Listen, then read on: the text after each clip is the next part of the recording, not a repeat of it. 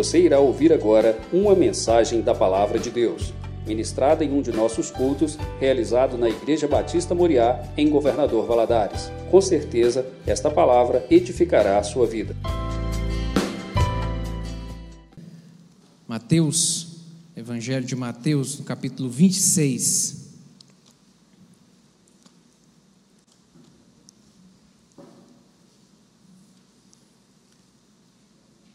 Mateus capítulo 26, a partir do verso 36. Diz assim a palavra do Senhor. Então chegou Jesus com eles a um lugar chamado Getsemane e disse a seus discípulos: Assentai-vos aqui enquanto vou ali orar. E levantando consigo e levando consigo Pedro e os dois filhos de Zebedeu, começou a entristecer-se e a angustiar-se muito. Então lhes disse: A minha alma está cheia de tristeza até a morte. Ficai aqui e vigiai comigo. E indo um pouco adiante, prostrou-se sobre o seu rosto, orando e dizendo: Meu pai, se é possível, passa de mim este cálice. Todavia, não seja como eu quero, mas como tu queres. E voltando para os seus discípulos, achou-os adormecidos e disse a Pedro: Então nem uma hora pudeste vigiar comigo? Vigiai e orai, para que não entreis em tentação. Na verdade, o espírito está pronto, mas a carne é fraca. E indo segunda vez, orou, dizendo: Meu pai, se este cálice não pode passar de mim sem eu o beber, faça-se a tua vontade. E voltando, achou-os outra vez adormecidos, porque os seus olhos estavam carregados e deixando-os de novo, foi orar pela terceira vez, dizendo as mesmas palavras. Então chegou junto dos seus discípulos e disse-lhes: Dormi agora e repousai. Eis que é chegada a hora e o filho do homem será entregue nas mãos dos pecadores. Levantai-vos, partamos, eis que é chegado o que me trai. Agora vire a folha da sua Bíblia aí no capítulo 27, verso 45 e 46. Diz assim: E desde a hora sexta houve trevas sobre a terra até a hora nona. E perto da hora nona exclamou Jesus em alta voz, dizendo: Eli, Eli, lema sabachthani, isto é, Deus meu, Deus meu, por que me desamparaste? Agora vai em Lucas, capítulo 23. Lucas, Evangelho de Lucas, capítulo 23, versos 34 e 46, nós leremos. O verso 34 diz o seguinte: E dizia Jesus: Pai, perdoa-lhes porque não sabem o que fazem. E repartindo as suas vestes, lançaram sortes. E o verso 46: E clamando Jesus com grande voz, disse: Pai, nas tuas mãos entrego o meu espírito. E havendo dito isso, e havendo dito isto, expirou. Amém. Vamos orar? Mais uma vez, pedir o Espírito Santo que aplique essa palavra em nosso coração. Pai, obrigado pelo privilégio é estar na casa do Senhor. Obrigado, Deus amado, porque temos conhecemos a verdade. Jesus é a verdade. Obrigado por podermos ter esse tempo de louvor e adoração ao Senhor. Meu Pai, obrigado pelo privilégio que é de nos reunir em volta da palavra do Senhor. Eu lhe peço que o Teu Espírito Santo, que já está à vontade neste lugar, porque já foi adorado aqui, fale conosco de uma maneira pessoal, em nome de Jesus. Dá-nos graça para compreender a verdade da mensagem da palavra do Senhor que ela flua em nome de Jesus e alcance o coração de cada um dos meus irmãos aqui. Eu lhe peço, Pai, que o Senhor atraia as mentes, meu Deus, para que qualquer espírito maligno que queira causar perturbação, meu Deus, o Senhor possa repreender em nome de Jesus. Meu Pai, atrair as mentes para que compreendam a mensagem da tua palavra. Dá-me graça para transmitir essa palavra, porque é a tua palavra e eu preciso do Senhor. Quem faz a obra é o Senhor, quem fala é o Espírito Santo do Senhor, de acordo com a liberdade que cada um de nós damos ao coração. Por isso, dá-me graça, eu dependo de ti, em nome de Jesus, amém. Você pode se sentar, meu querido.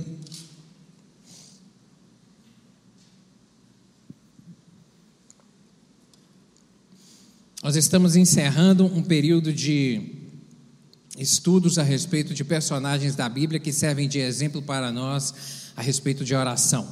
Já estudamos inúmeros personagens. Na semana passada estudamos uma oração de Jesus e agora, mais uma vez, voltaremos a esse que é o personagem central da Bíblia a esse que é o mestre, a esse que é o sumo sacerdote, a esse que é a nossa referência maior o nosso Senhor Jesus. E veremos aqui as suas últimas orações, aquilo por último que o Mestre, nos seus derradeiros momentos, ainda expressou e que servem de ensinamento profundo para nós. Nós chegamos aqui a um momento muito delicado, quando a gente vai falar a respeito de Jesus, oração e a sua vida porque chegamos aqui no, no, no, no findar da sua no findar da sua caminhada. Quando voltamos aqui nesse primeiro texto que lemos, Mateus capítulo 26, Jesus se encontra no Getsemane.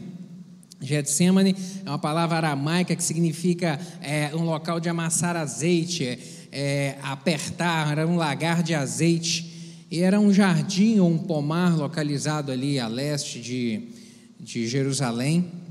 E Jesus estava neste local aqui para poder orar nesse último momento, nesses últimos instantes dele. Ali Jesus viveu no Getsemane momento de intensa dor, momento de intenso sofrimento, momento de intensa tristeza na alma, que ele próprio vem declarar isso aos seus discípulos. Verso 38, mantenha sua Bíblia aberta, por favor. Mateus 26, verso 38. Então lhes disse: A minha alma está cheia de tristeza até a morte.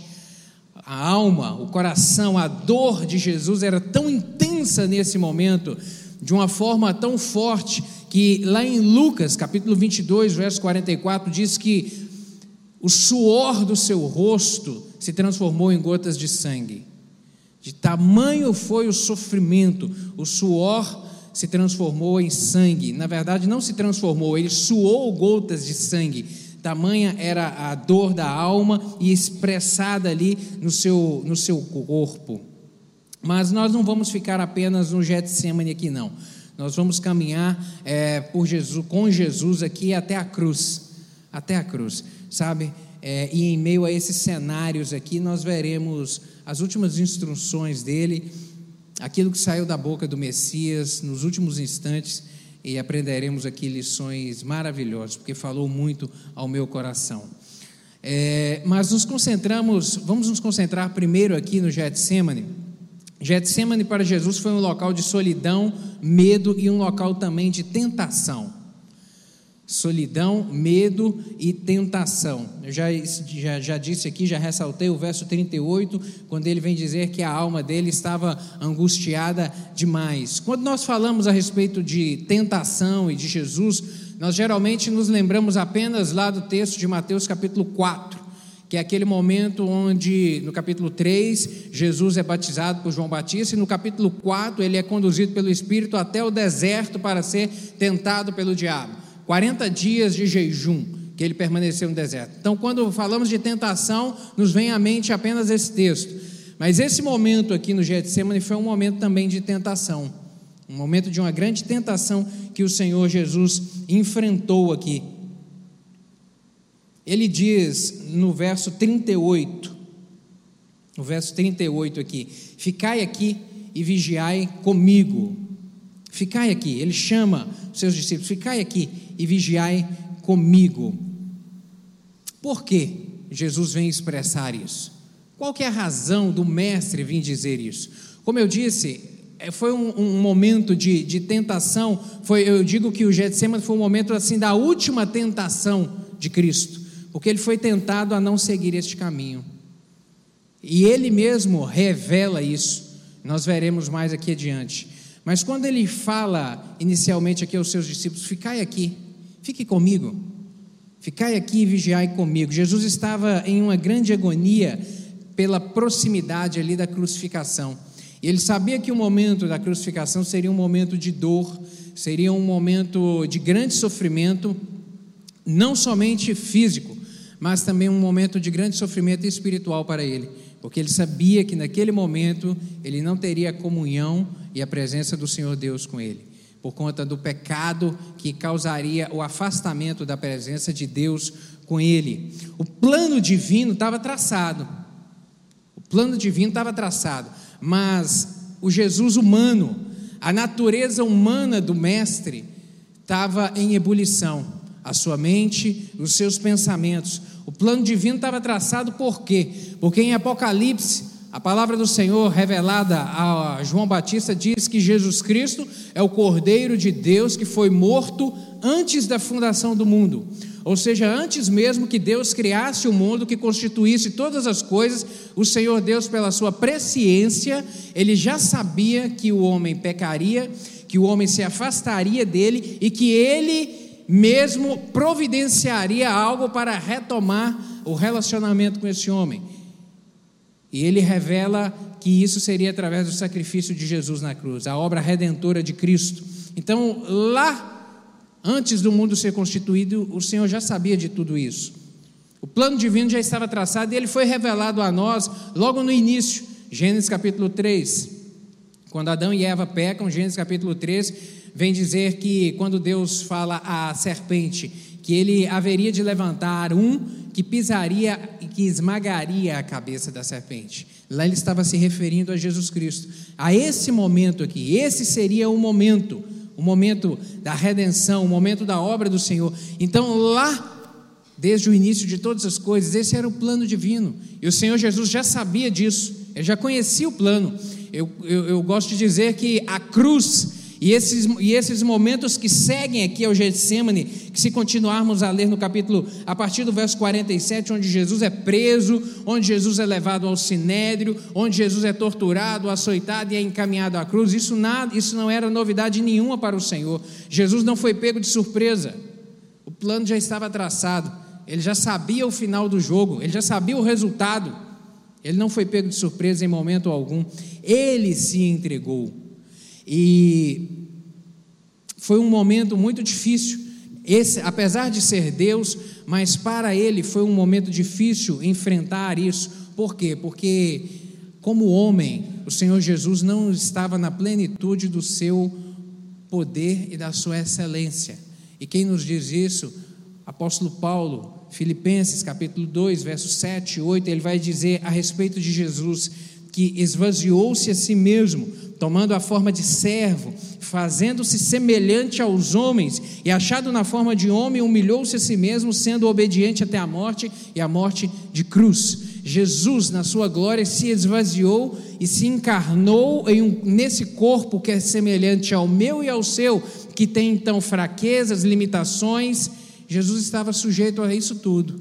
Por isso que nesse momento aqui foi um momento de dor. Foi um momento em que ele também, a, a sua aquela, aquela voz interior que você tem, que pensa o que eu faço, como vai ser, estou com receio, estou com medo, e agora como será essa voz interior? Jesus também tinha isso, e neste momento, certamente, questionamentos surgiram na sua mente, e ele desejou aqui a companhia dos seus amigos, a companhia dos seus discípulos, a companhia daqueles que caminhavam junto dele, era um momento de grande tristeza, eu repito, e angústia para o mestre. Mas ele não teve receio de ser mal interpretado, de ser mal visto pelos seus amigos, pelos seus discípulos, quando ele vai dizer, quando ele vai dizer, olha, fiquem comigo. Quando ele vem dizer que ele desejava a presença deles, que de repente nas suas palavras os discípulos poderiam entender, olha, mas o mestre, o todo-poderoso precisa da gente? Ele quer a nossa companhia, ele não teve receio em relação a isso, ele se expressou, ele, ao abrir o seu coração a Pedro, Tiago e João, ele não temeu que a sua divindade fosse diminuída em relação ao que eles pudessem vir a pensar.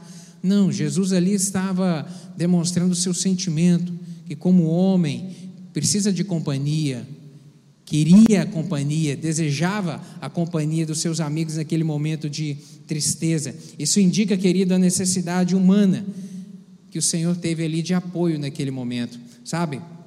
Na solidão de suas responsabilidades, os líderes experimentam momentos em que surge um forte desejo de compreensão e apoio.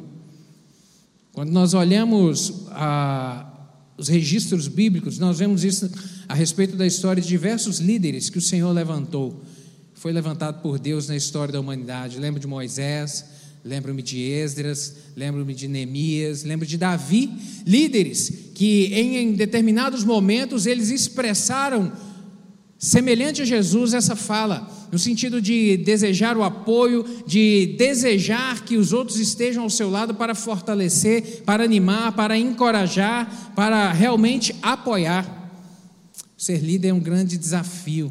Estar à frente é um grande desafio. Por isso eu sempre digo: ore pelos seus pastores. É um desafio tremendo. É um desafio tremendo. Às vezes não há compreensão, às vezes há dureza em algumas palavras, às vezes há alguma expressão é, com a indelicadeza, com falta de amor. Momentos em que o líder precisa de alguém que chegue perto para abraçar e falar: vamos é uma palavra de apoio, oração, querido. O líder precisa de oração, ore pelos seus pastores. Isso é extremamente necessário. A gente é homem, a gente é feito de carne.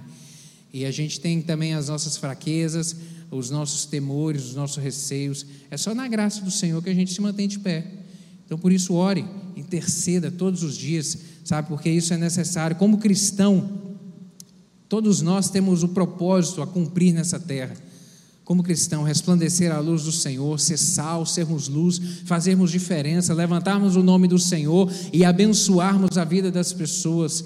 E como cristão, eu te faço uma pergunta: você tem cumprido o seu propósito? Você tem cumprido o seu propósito como cristão? Você tem feito diferença? Você tem influenciado as pessoas? Sabe, querido, neste momento aqui, a força que Jesus teve para cumprir a missão dele. Jesus tinha uma missão como eu disse, antes que o mundo fosse constituído, essa missão aqui de Jesus já havia sido determinada, já havia sido estabelecida, e a força que ele teve para poder cumprir essa missão é a mesma que eu e você também temos, que é aquela que vem do Senhor. É o Senhor que nos dá a força necessária para a gente prosseguir na caminhada da vida. Ele é o que é o nosso sustentador. Josué capítulo 1, verso 9, tem uma palavra de Deus a Josué muito clara quando ele vem dizer: Não te mandei eu? Ser forte, corajoso, tem bom ânimo, não temas nem te espantes, porque o Senhor teu Deus é contigo por onde quer que fores. O Senhor Deus, querido, é aquele que nos motiva e é aquele que nos encoraja a prosseguir e a ir adiante na caminhada da vida. E é através dessa força é que realmente nós prosseguimos, nós vamos além. E foi isso que sustentou Jesus neste momento aqui. Foi isso que sustentou. Mas seguindo, aqui chegamos ao verso 39, onde ele vai trazer uma, uma outra expressão, ele vai dizer: Meu pai, se possível, meu pai, se possível, passa de mim este cálice. Essa expressão, se possível, mostra-nos aqui é, a respeito dessa, da, da tentação, Jesus sendo tentado a evitar a cruz tentado, a sua natureza humana. E ele vai usar aqui a palavra cálice, que é a mesma que lá em Lucas, capítulo 12, verso 50, ele vai usar, ele vai usar lá em vez de cálice, ele vai usar a expressão batismo.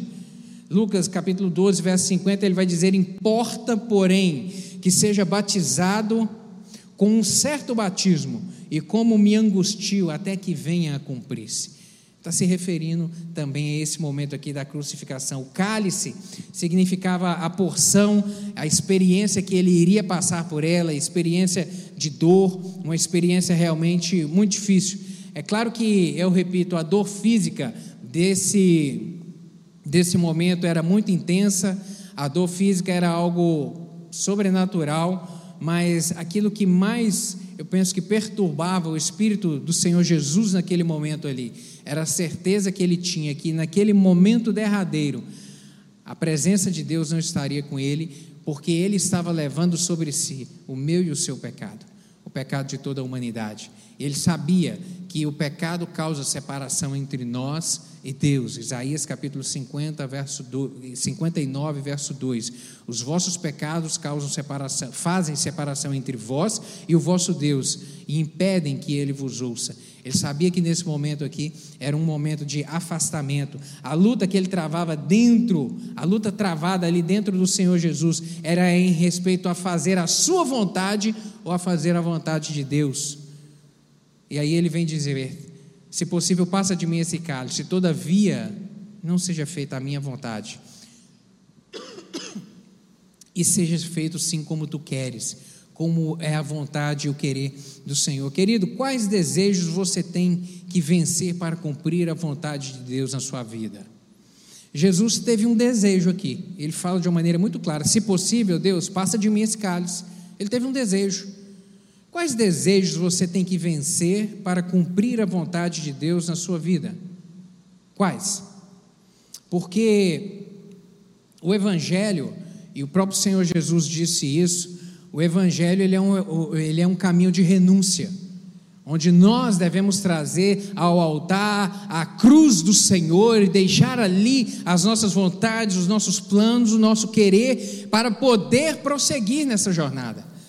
Lucas capítulo 9, verso 23, o Senhor Jesus vem dizer isso de uma forma muito clara, quando ele vem falar: Se alguém quer vir após mim, tome, negue-se a si mesmo, tome a sua cruz e siga-me. Se alguém quiser vir após mim, negue-se a si mesmo e tome cada dia a sua cruz e siga-me. Negar-se a si mesmo é deixar as minhas vontades no altar. E o que, que você precisa matar de vontade interior para cumprir o propósito de Deus na sua vida. Isso é coisa que eu tenho que fazer todos os dias de você. E quais são as que você tem que fazer? De repente você tem um desejo muito grande de, de ser um anônimo na multidão, de passar imperceptível, de não chamar atenção, de ser discreto. Esse é o seu desejo. Você se vê como uma pessoa tímida, uma pessoa que tem muita vergonha de falar, de se expressar. E o seu desejo é ficar quietinho e que ninguém chamar e não chamar a atenção de ninguém. Mas Deus não te chamou para isso. Deus te chamou para ser farol, para ser luz, para ser sal na vida das pessoas, para influenciar as pessoas, para poder abrir os lábios e falar, para influenciar dentro da sua casa o marido, a esposa, os filhos, os familiares, para influenciar no local de trabalho. Sabe? Viver o evangelho é isso. E de repente você quer passar como imperceptível pela multidão, ficar quietinho, não, não quero que ninguém me veja, Ei, mas esse não é o propósito de Deus. É isso que você precisa de vencer? Então vença. Romanos capítulo 1, verso 16. Apóstolo Paulo dizendo: Porque não me envergonho do evangelho de Cristo, porque é o poder de Deus para a salvação de todo aquele que quer, primeiro do judeu e depois do grego. Não me envergonho do Evangelho, não me, não me envergonho de carregar essa mensagem, não me envergonho de viver essa mensagem e de emitir essa mensagem, de falar a respeito dessa verdade. Ele vem dizer ainda em 2 Timóteo capítulo 1, verso 7, porque Deus não nos deu um, não, porque Deus não nos tem dado espírito de covardia ou de temor, mas de poder, de amor e de moderação. Moderação. Você precisa de vencer essa timidez, querido. Essa timidez tem te impedido de falar de Deus, de influenciar as pessoas a respeito de Cristo. Em nome de Jesus, vença ela hoje. Decida vencer ela hoje. De repente, uma outra coisa que você tem que vencer é uma, é uma vontade que você tem de sempre falar. Já é o, o extremo oposto. Aquele que fala o que pensa. Você gosta de falar o que pensa. Você, você é muito autêntico fala o que pensa, o que dá vontade. Mas nem sempre a gente deve agir assim. Nem sempre a gente pode falar o que pensa.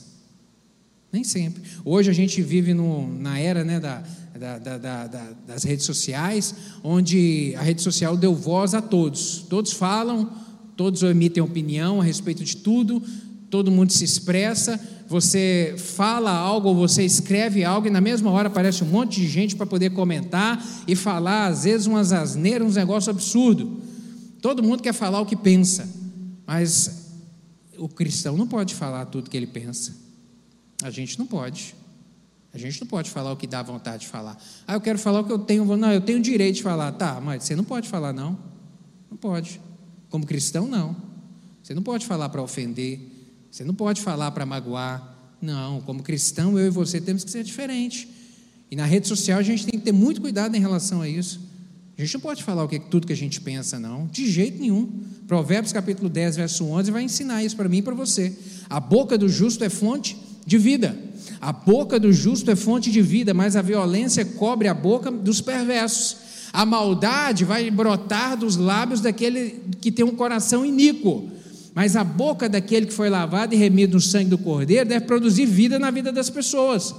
Filipenses, capi, perdão, Efésios capítulo 4, verso 29. O apóstolo Paulo vai dizer: Nenhuma palavra torpe saia da boca de vocês, mas apenas a que for útil para edificar os outros, conforme a necessidade, para que conceda graça aos que ouvem. Para que conceda graça, para que promova o bem aos que ouvem. Ou seja, então não saia da sua boca uma palavra que vá ferir, não saia da sua boca uma palavra que vai causar dor, não saia da sua boca uma palavra que vai causar um mal a alguém. Se não tem o que falar de bem, meu querido, fecha a boca. É isso que a Bíblia nos ensina.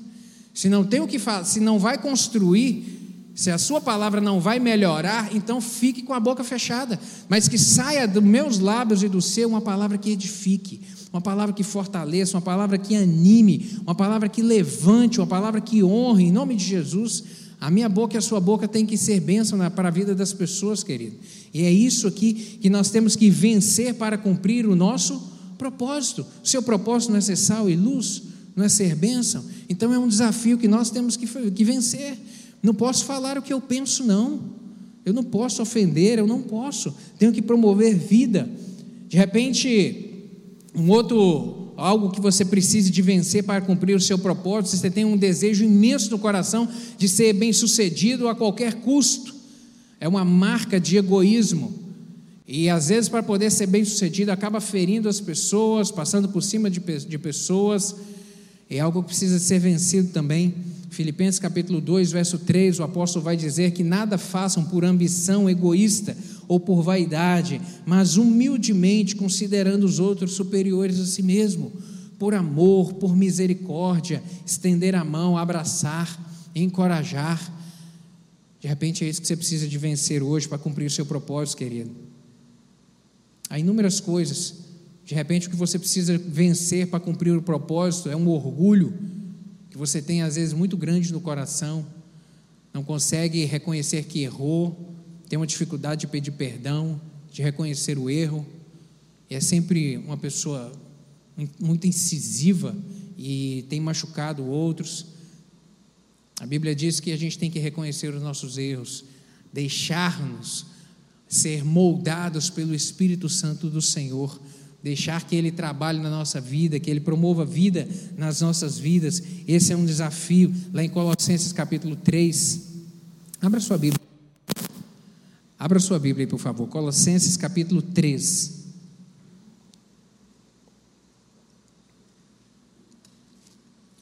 A partir do verso 5, o apóstolo Paulo vai dizer o seguinte: Mortificai os vossos membros que estão sobre a terra a fornicação, a impureza, a afeição desordenada, a vil concupiscência, a avareza, que é a idolatria, pelas quais coisas vem a ira de Deus sobre os filhos da desobediência, nas quais também em outro tempo andastes, quando vivíeis nelas, mas agora despojai-vos também de tudo, da ira, da cólera, da malícia, da maledicência, das palavras torpes da vossa boca, não mintais uns aos outros, pois que já vos despistes do velho homem, com seus feitos, e vos vestistes do novo, que se renova para o conhecimento, segundo a imagem daquele que o criou. O apóstolo vem dizer de uma maneira muito clara aqui: mortificar, matar as vontades, sabe? É, é, coisas que em outro tempo eram eram prática, eram presentes nas nossas vidas,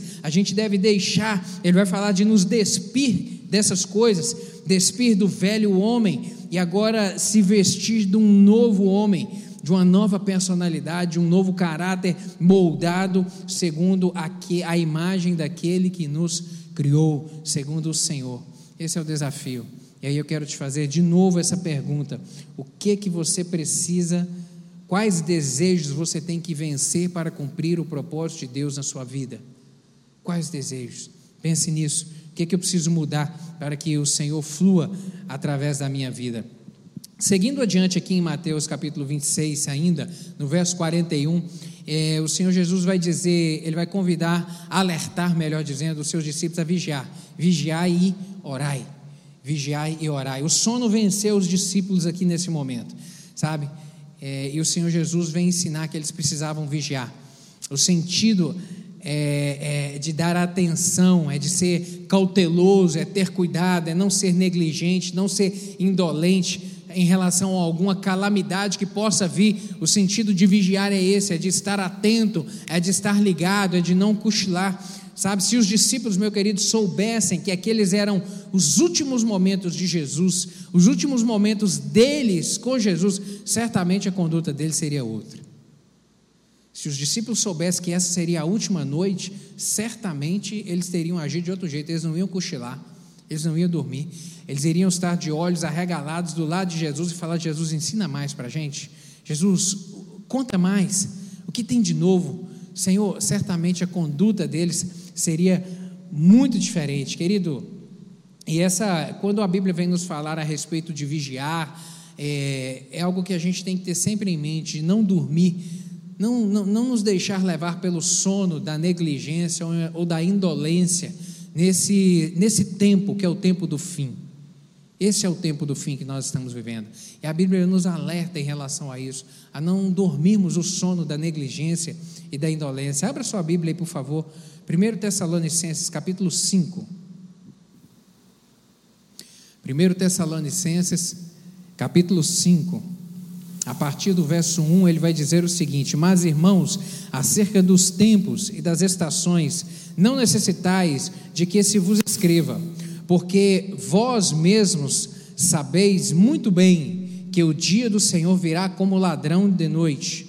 Pois que quando disserem a paz e segurança, então lhes sobrevirá repentina destruição, como as dores de parto àquela que está grávida, e de modo nenhum escaparão. Mas vós, irmãos, já não estáis em trevas, para que aquele dia vos surpreenda como um ladrão, porque todos vós sois filhos da luz e filhos do dia. Nós não somos de noite, não somos da noite nem das trevas. Não durmamos, pois, como os demais, mas vigiemos e sejamos sóbrios. É o alerta do apóstolo Paulo a mim e a você em relação a esse tempo do fim. Sabemos que vivemos os últimos dias nessa terra, os últimos tempos, os últimos dias. E, imagine você, o que você faria hoje se amanhã, às 10 horas da manhã, você fosse encontrar com Deus? O que você faria hoje? Se amanhã, às 10 horas da manhã, você fosse encontrar com Deus, e aí há duas formas de nós encontrarmos com Deus. Ou nós partirmos daqui ou ele vir nos buscar. Se o arrebatamento for amanhã às 10 horas da manhã, o que, que você faria hoje diferente? Se você fosse partir às 10 horas da manhã de amanhã, o que, que hoje você faria diferente na sua casa? O que, que hoje você faria diferente no relacionamento com seu marido, com a sua esposa, com seus filhos? O que, que você faria diferente hoje? Vigiar, querido, quando a palavra do Senhor nos fala, é, é para a gente pensar a respeito disso. E se hoje for o último dia? O que, que você vai fazer diferente? Você vai carregar esse orgulho? Você vai continuar orgulhoso do mesmo jeito? Se hoje for o último dia, você vai deixar de liberar perdão? E se hoje for o último dia? O que, que você vai fazer diferente? Qual postura nova você vai ter hoje? Você vai ficar tão preocupado na sua mente com as contas que você tem que pagar amanhã ou com aquele dinheiro que você tem a receber? Você vai deixar isso tanto ocupar a sua mente? O que, que você vai fazer de diferente hoje, querido? O que, que você faria se amanhã às 10 da manhã você encontrasse com o Senhor? Vigiar é isso. É a gente fazer esse esforço mental todos os dias, viver como se fosse o último dia. Andar acertado, pôr a casa em ordem hoje, como se fosse o último dia. O dia que nós vamos partir daqui a gente não sabe. A gente não sabe. E o dia que o Senhor Jesus virá também a gente não sabe. Mas pelo que ele deixou de mensagem registrada, principalmente em Mateus capítulo 24, a gente ele nos aponta que esse tempo nosso é realmente o tempo do fim o tempo do fim. Catástrofes, doenças, peste, epidemia, coisas que a gente jamais. Todo dia uma catástrofe nova, né? Todo dia. Quem já imaginou que o sul da Bahia, que é seco, o Vale do Mucuri, seco daquele jeito, ia cair chuva que ia inundar, ia cobrir o teto das casas? Quem já imaginou isso? Quem conhece a região lá sabe que é seco, é árido. Caiu 500 milímetros de água em 24 horas, inundou tudo. Isso é o que, querido? Isso é catástrofe. E a Bíblia fala disso. Todo dia está acontecendo. E esse texto de 1 Tessalonicenses aqui, o apóstolo Paulo vai comparar estes eventos às dores de parto. Porque a mulher sabe muito bem que quando as dores vão se aproximando ainda mais, é a hora que vai nascer. As contrações vão se aproximando, vão se encurtando, vai nascer. As contrações estão se encurtando todos os dias, querido. Todo dia quase está tendo uma catástrofe. Todos os dias, toda semana a gente vê uma notícia de algo que está acontecendo.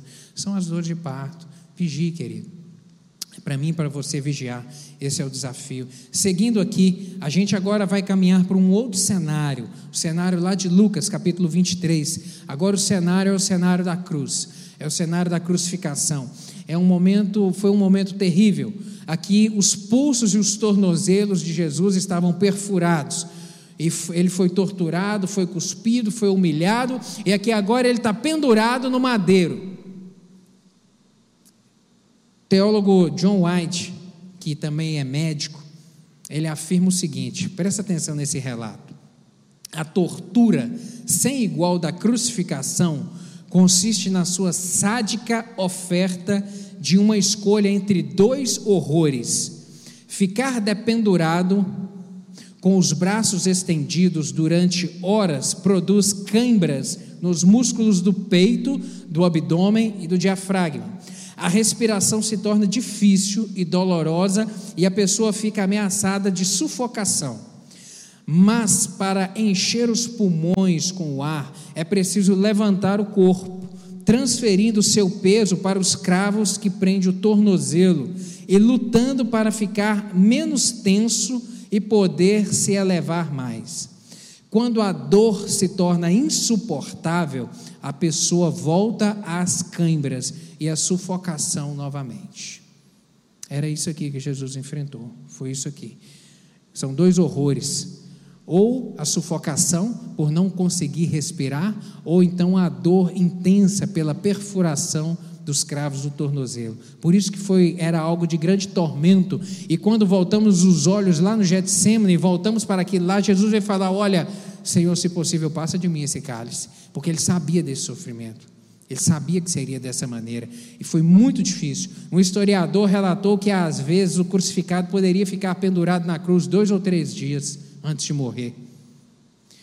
Por isso que talvez Pilatos tenha ficado tão impressionado pelo fato de Jesus ter morrido muito rápido, muito rápido, em apenas seis horas. Marcos capítulo 15, verso 25, diz que ele foi crucificado às nove horas da manhã. Nove horas da manhã. Ao meio-dia houve trevas sobre a terra, e às três horas da tarde Jesus expirou. Marcos capítulo 15, verso 34. Apenas seis horas. Jesus morreu. Todo esse cenário, e aí é necessário a gente chamar a atenção de, de para compreender todo esse cenário, para poder entender e nos fazer lembrar das circunstâncias aqui em que Jesus pediu que o Senhor Deus perdoasse aos seus algozes. É necessário a gente ter esse pano de fundo bem desenhado na nossa mente para a gente ter a amplitude do que, que foi a palavra de Jesus quando ele vai dizer: Pai, perdoa-lhes porque não sabem o que estão fazendo. Pai, perdoa-lhes. É incomparável isso, é incomparável. Uma oração que pede perdão para aquele que está causando mal. Isso é difícil da gente tratar. É um tipo de oração que geralmente a gente não gosta de fazer, não. Fala sério. Quando alguém machuca a gente, quando alguém fere, qual que geralmente às vezes é o conteúdo da oração. Deus, faz justiça. Deus, cala a boca dela, Deus. Deus, manda lá um anjo assim com a espada de fogo, quase para arrancar o toco da cabeça dele. Geralmente a vontade que dá de orar é essa. Mas Jesus vem ensinar para a gente aqui: Pai, perdoa-lhes. Perdoa-os num momento de intensa dor, de intenso sofrimento. Jesus vem, vem dizer isso. E o fabuloso de Jesus, querido, é sua é o fato dele ser autêntico e verdadeiro. Porque ele havia ensinado a respeito disso. Imagina só se agora nesse momento ele agisse de maneira diferente. Jesus ele foi completo, ele foi perfeito porque ele viveu aquilo que ele falava. Lá no monte, lá no sermão da montanha, no início do seu ministério, Mateus capítulo 5, ele vem falar a respeito disso aqui. Abra sua Bíblia, por favor. Mateus capítulo 5.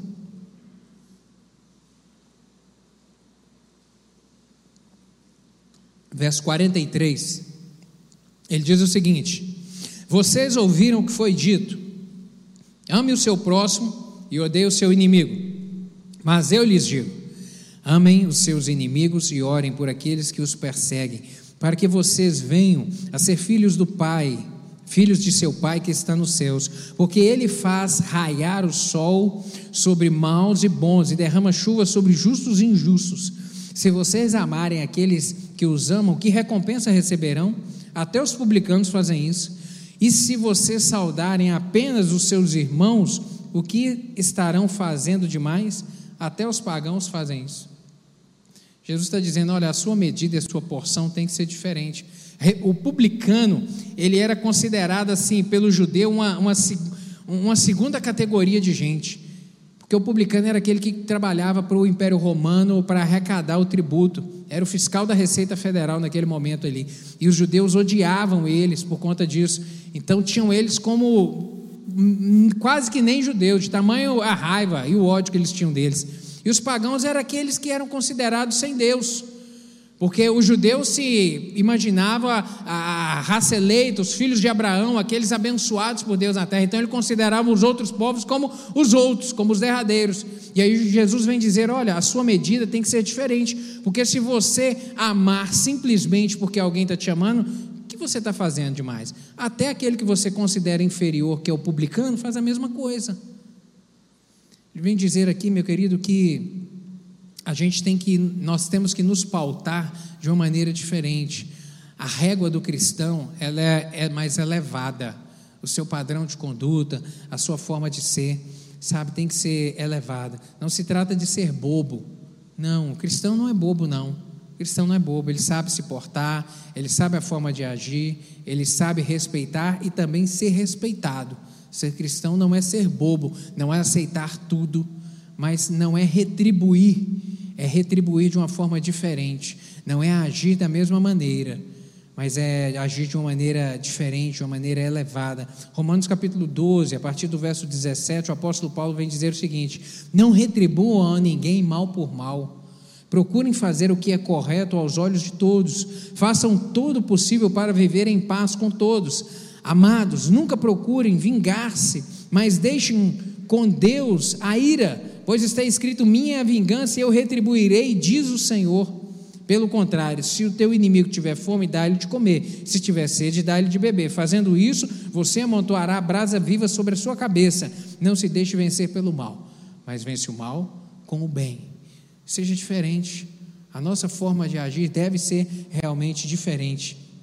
O Senhor Jesus, ele avisou aos seus discípulos que eles seriam perseguidos. E os seus discípulos aqui, eu digo toda todos os seus discípulos, eu e você também nos incluímos aqui como filhos de Deus e discípulos do Mestre amado, que nós seríamos perseguidos. João capítulo 15, versos 18 e 19, ele vai dizer: se o, mundo, se o mundo vos odeia, sabei que primeiro que a vós me odiou a mim. Se, se vós fosseis do mundo, o mundo amaria o que era seu. Mas porque não sois do mundo, antes eu vos escolhi do mundo, por isso é que o mundo odeia vocês. O mundo os odeia. Sabe, querido, como cristão, não espere ser amado e nem aceito pelo mundo. Não espere ser amado e nem aceito. O Senhor Jesus nos advertiu, nos avisou em relação a isso.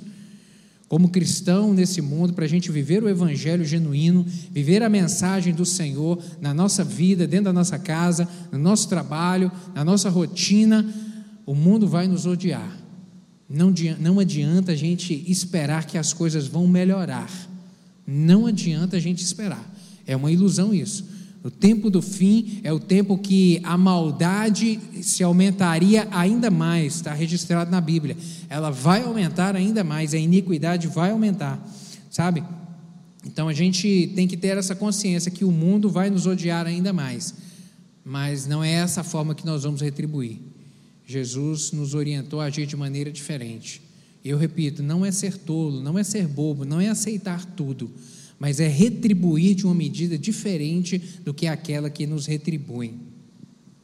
Caminhando um pouco mais aqui ainda em Mateus, lá o texto do capítulo 27, verso 42, o Senhor Jesus vai dizer, ele, ele vai viver ali a dor do abandono. onde ele vai dizer, expressar: Deus meu, Deus meu, porque me desamparaste ou me abandonaste. O sentimento mais comum das pessoas no momento da aflição é esse sentimento de imaginar que Deus o abandonou.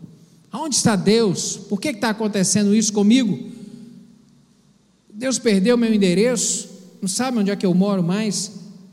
E esse verbo desamparar, ele significa isso: deixarem em dificuldade, deixarem em abandono, deixarem em profundo, é, totalmente abandonado. Certamente foi tudo isso que Jesus, como homem, sentiu ali naquele momento, ao perguntar. Mas a, a, ao fazer essa, a, essa, essa expressão, ao proferir essa expressão, ao perguntar por que me abandonaste, e aí eu e você precisa de entender também que o Filho do Homem ele não estava pedindo esclarecimento a Deus e nem pedindo satisfação a Deus. Era isso apenas uma forma dele se expressar a respeito da sua dor e da sua solidão naquele momento ali, que estava ultrapassando um entendimento natural e normal.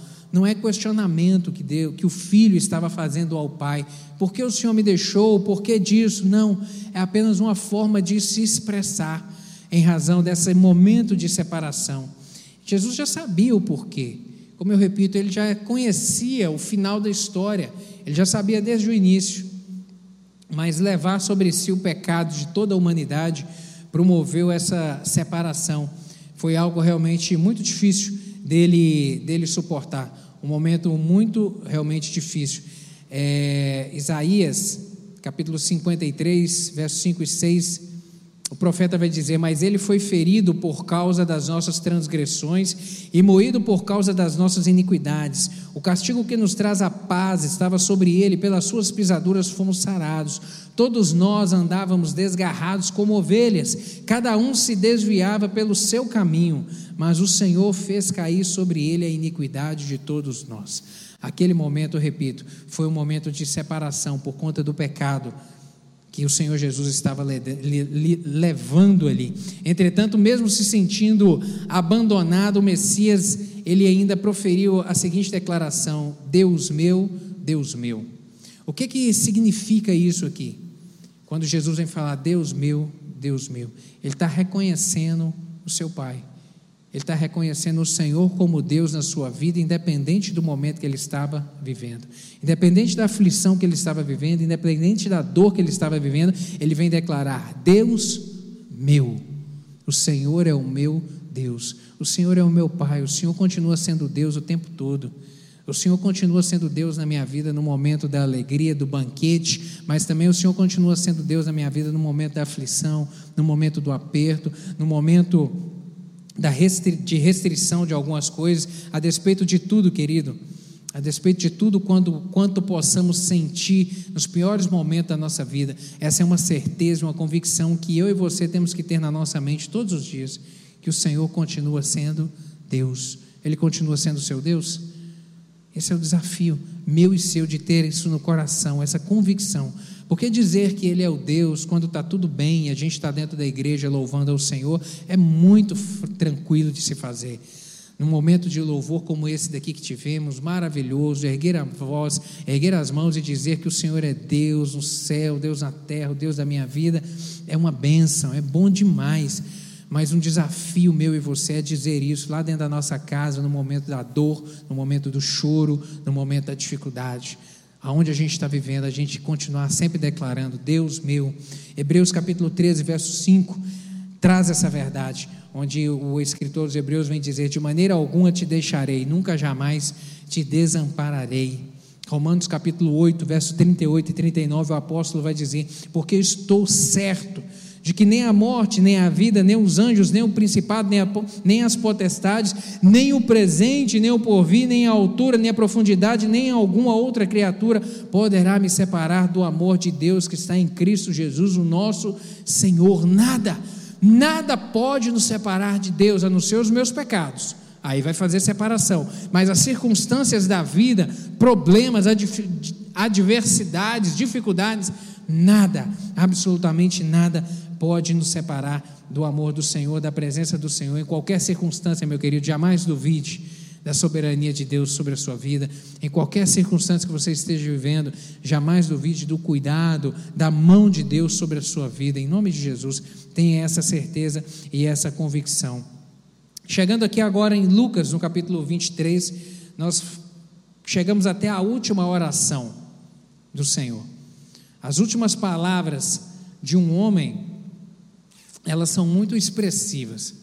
As últimas palavras, as derradeiras palavras, aquelas proferidas ali no momento, nos momentos finais.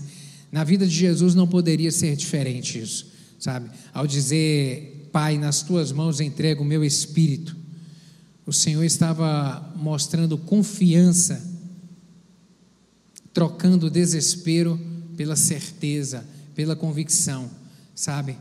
Certeza que eu e você temos que ter no momento derradeiro da vida. Cristo estava deixando mais um exemplo aqui para a gente de como enfrentar a morte. Como enfrentar a morte? Como que a gente vai enfrentar a morte? Normalmente a morte ela é descrita como algo sombrio, nebuloso, como uma, um, um ser com uma foice na mão, sabe, aquela imagem que é construída ali terrível e que chega no dia e na hora marcada para poder levar. Essa é a imagem que é construída a respeito da morte. Isso realmente, se você for acreditar que isso é verdade, dá medo. Imaginar que isso aí realmente é a realidade da morte, dá medo, mas não é. A Bíblia diz que um dos benefícios da obra de Cristo, a obra que o Senhor Jesus fez, foi de nos libertar do pavor da morte uma das, um dos benefícios que a obra redentora de Cristo fez para mim e para você é nos tranquilizar e nos libertar do pavor da morte. E agora a morte não é mais receio para nós. Hebreus capítulo 2, verso 15 vai dizer isso. E libertar-se aqueles e libertar-se aqueles que durante toda a vida estiveram escravizados pelo medo da morte. A maneira como Jesus enfrentou seus últimos instantes serviu de inspiração, meu querido, para homens da Bíblia, que passaram também por momentos de dor na hora da morte, como Estevão, como Paulo.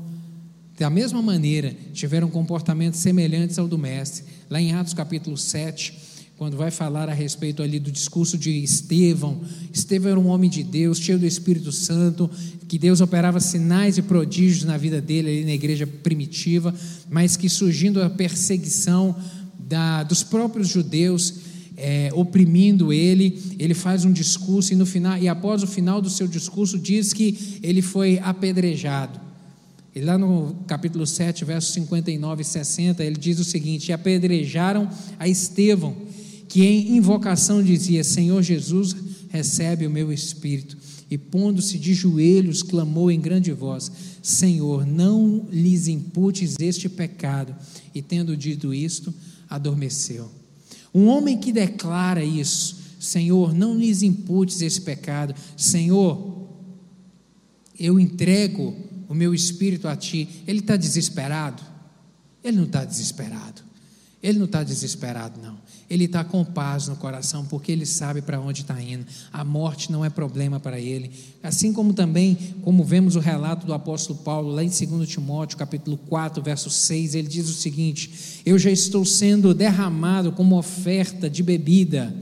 Está próximo o tempo da minha partida.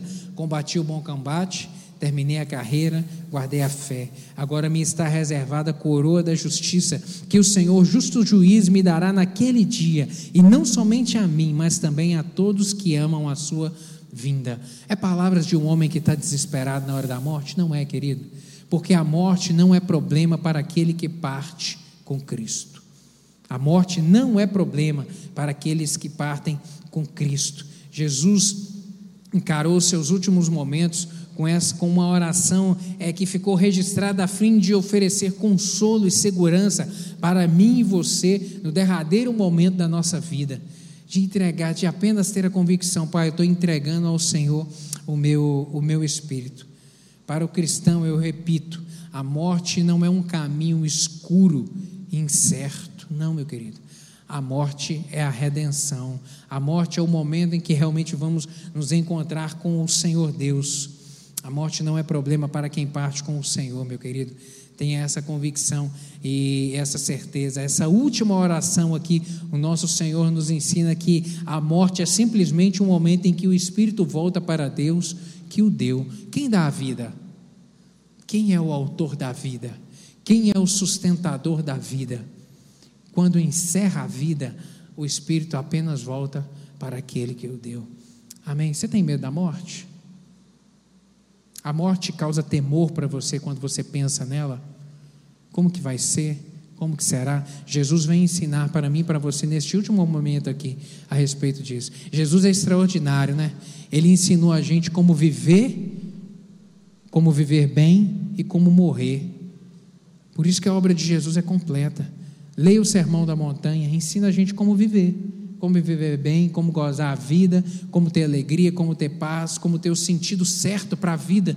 Quanta gente procurando sentido para a vida, um propósito para a vida. Leia Mateus capítulos 5, 6, 7. Você vai entender o propósito da vida, o sermão da montanha. Está ali tudo que a gente precisa para poder viver bem. E Jesus ensina a gente também a morrer. Como morrer? Ele vem dizer isso. Jesus é completo, Jesus é perfeito. Amém, queridos? Vamos orar? Gostaria de te convidar a ficar de pé. Quantos ensinamentos, né?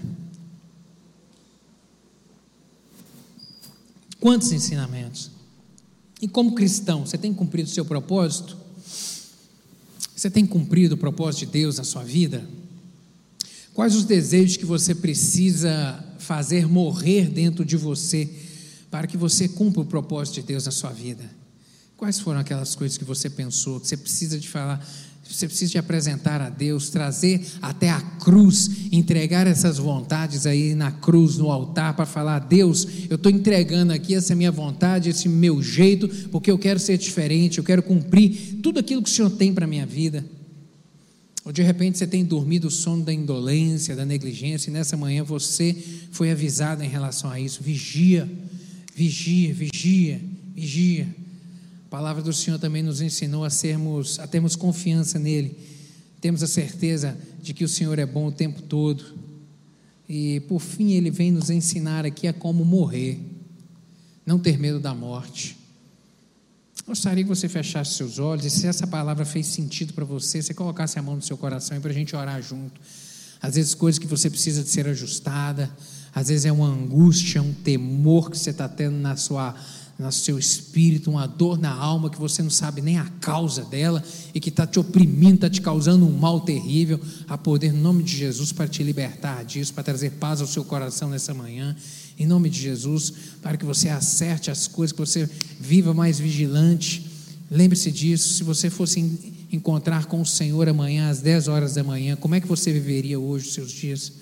Lembre-se disso, andar vigilante. Pai, obrigado pela tua palavra.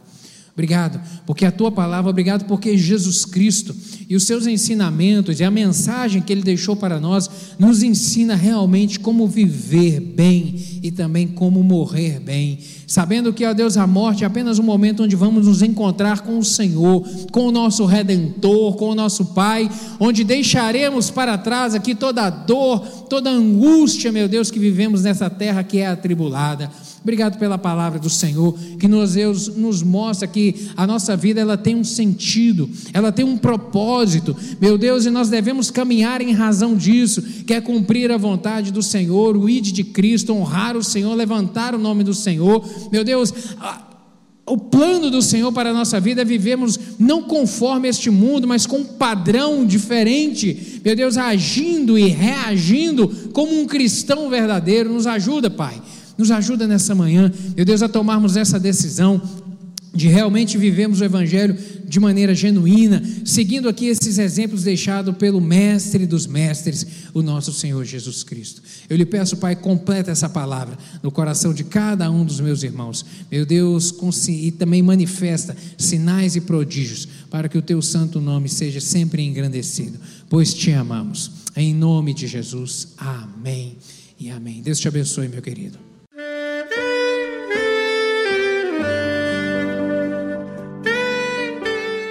Querido amigo, Deus se interessa por você. Ele conhece as circunstâncias atuais da sua vida. Não hesite em buscá-lo. Em Jeremias 33, versículo 3, ele nos diz: Clama a mim e responder-te-ei, e anunciar-te-ei coisas grandes e ocultas que não sabes. Esperamos que a mensagem ouvida tenha falado ao seu coração e que você e sua família sejam abençoados pelo Senhor Jesus.